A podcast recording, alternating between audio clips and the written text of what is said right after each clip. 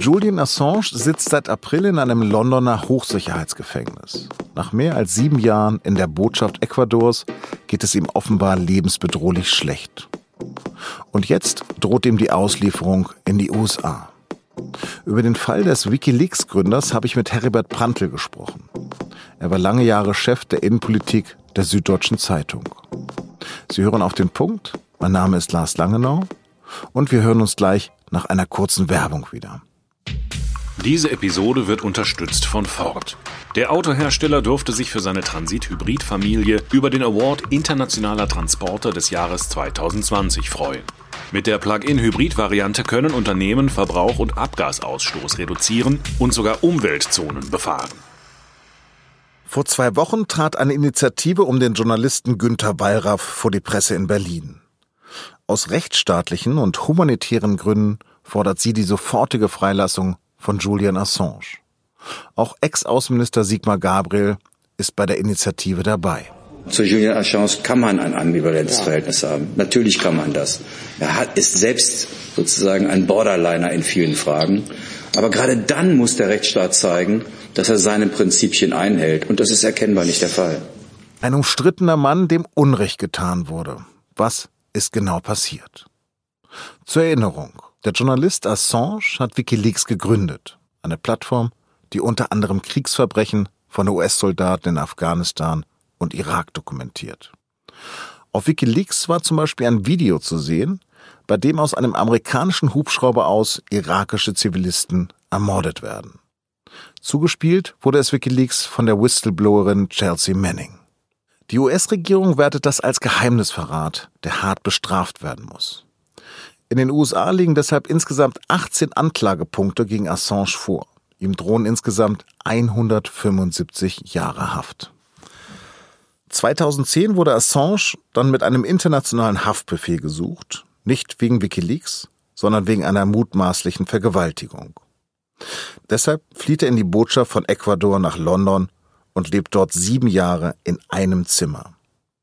Nach einem Regierungswechsel in Ecuador wird er im April von der britischen Polizei festgenommen. Der UN-Sonderermittler für Folter, Nils Melzer, hat den Fall Assange untersucht und dazu vor kurzem auch dem Schweizer Magazin Republik ein Interview gegeben. Er kommt zu dem Schluss, dass die Vergewaltigungsvorwürfe gegen Assange nur konstruiert waren, sogar Beweise wurden manipuliert. Nach einem Besuch bei Assange stellte er fest, dass der Australier Symptome psychologischer Folter aufweise. Melzer hat außerdem seine Zweifel an der Rechtsstaatlichkeit des Verfahrens gegen Assange geäußert. Er habe mehrfach angeboten, zu den Vergewaltigungsvorwürfen auszusagen. Doch Assange sei nie gehört worden. Für Melzer ist das letztendlich ein riesiger Justizskandal, mit dem investigativer Journalismus mundtot gemacht werden soll. Letztendlich gehe es in dem Fall darum, sagt Melzer, dass es ein Verbrechen wird, die Wahrheit zu sagen. Und über diesen Skandal habe ich mit meinem Kollegen Heribert Prantl geredet. Herr Prantl, gehören Sie zu den Unterzeichnern des Aufrufs zur Freilassung von Assange? Inhaltlich würde ich unterzeichnen, aber ich habe als Journalist nie öffentliche Aufrufe unterzeichnet, weil ich mir denke, es ist unsere Aufgabe, darüber zu schreiben, darüber zu kommentieren und notfalls in den Kommentaren kundzutun, wie man zu einer Sache steht. Wer diese Möglichkeit nicht hat, der soll öffentliche Aufrufe unterzeichnen. Was soll das Verfahren gegen ihn bezwecken? Gibt es da Bezüge zu Edward Snowden? Nun ja, der Mann ist ein Pionier der digitalen Aufklärung, Julian Assange, und das passt vor allem den Regierungen nicht. Ein Satz, den Edward Snowden, der andere große Aufklärer, der ins Exil nach Moskau fliehen musste, weil ihn kein westlicher Staat aufgenommen hat. Edward Snowden hat über Assange folgenden Satz gesagt. Es ist nicht nur ein Mensch in Gefahr und der ist in höchster Gefahr. Und Auslieferung wäre eine brutale Gefahr für diesen Assange. Es ist die Zukunft der freien Presse in Gefahr weil der Druck auch mit einer Auslieferung, jeder, der aufdeckt, der Fehlverhalten, der Verbrechen von Staaten aufdeckt, muss künftig damit rechnen, dass so mit ihm verfahren wird. Deswegen muss man ein Zeichen setzen, deswegen muss man diesen Aufklärer, dem es dreckig geht, der, wie die Ärzte sagen, an, äh, in der Gefahr steht zu sterben. Deswegen muss man den aus der Haft entlassen und deswegen sollte die britische Justiz seine Auslieferung versagen. Ganz banal gefragt, ist das eine Verschwörung der USA? Verschwörung ist ein großes Wort, aber es hat ja Nils Melzer, der UN-Berichterstatter für Folter, die heftige Formulierung gefunden, gegen Assange laufe ein moderner Hexenprozess. Und äh, so ähnlich ist es tatsächlich. Er wird mit wütender Nachhaltigkeit verfolgt, weil ein Exempel statuiert werden soll. Dann heißt es, dass äh, alles Mögliche zusammengetragen wird, dass öffentliche Narrative geschaffen werden, die diesen Mann, diesen digitalen Aufklärer möglichst schlecht dastehen lassen. Wenn ich etwas inszeniere, um jemanden schlecht dastehen zu lassen, wenn ich ein Zusammenwirken von Demokratien, Großbritannien, USA, Schweden, veranstalte, um diesem Assange, diesem Aufklärer zu schaden, dann kann man es als Verschwörung bezeichnen.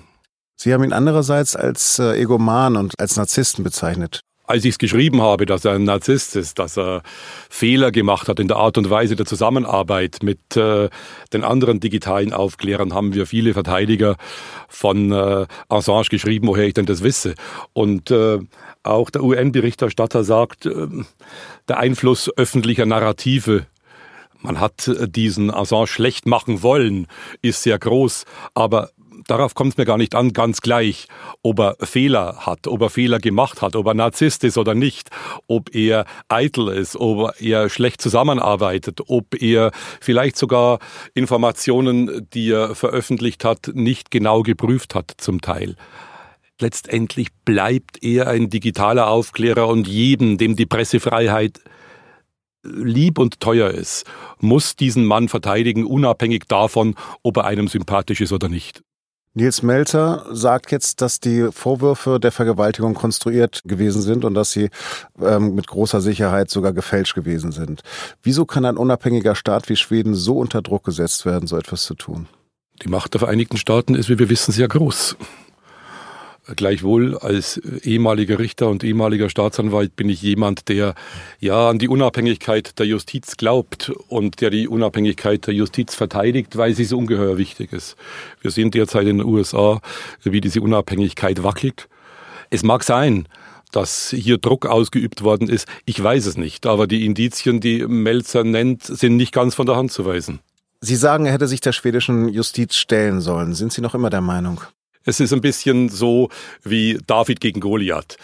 Die Verteidiger von Assange, die die Davids sind, sagen, man hat die Vorwürfe konstruiert und die schwedische Justiz, der sich Assange ja gestellt hat, hat voreingenommen ermittelt, hat äh, ihn hängen lassen, hat ihn nicht vernommen. All die Vorwürfe, die gemacht äh, würden, seien falsch. Sein ehemaliger Weggefährte Domscheit Berg hat ganz drastisch formuliert, äh, der Vergewaltigungsvorwurf, der wahrscheinlich nicht zu halten ist, klebe, Zitat, wie Scheiße am Schuh. Und es gäbe Leute, die glauben, die Sache sei wegen des Zerstörungspotenzials, das so ein Vergewaltigungsvorwurf hat, inszeniert worden. Und es ist womöglich nicht von der Hand zu weisen. Sie sind selbst Jurist. Erwartet Julian Assange jetzt in Großbritannien ein faires Auslieferungsverfahren? Ich werbe dafür, ihn nicht auszuliefern. In dieses Amerika, in diese USA des Donald Trump kann man mit den Vorwürfen, die Assange gemacht werden, nicht ausliefern. Es drohen ihm höchste Strafen.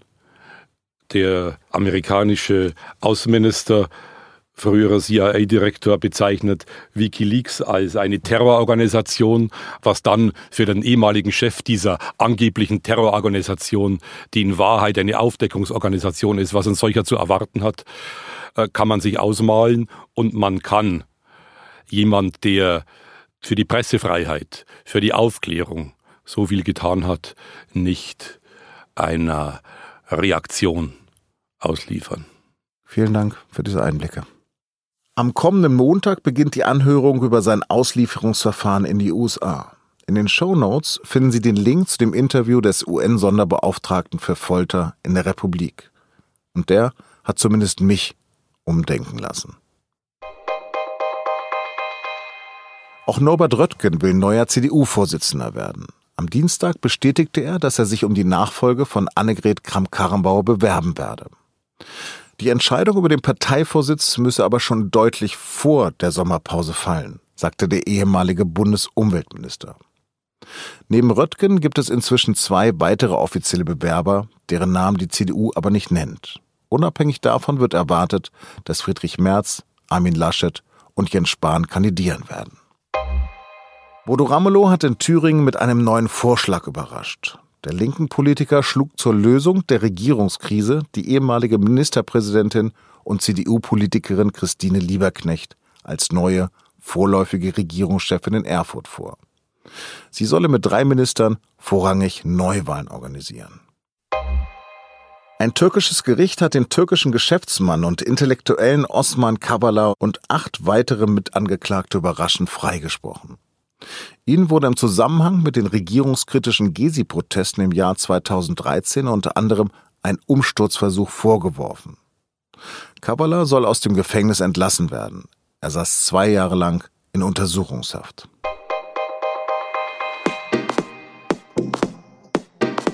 Das war auf den Punkt. Vielen Dank fürs Zuhören und bleiben Sie uns gewogen.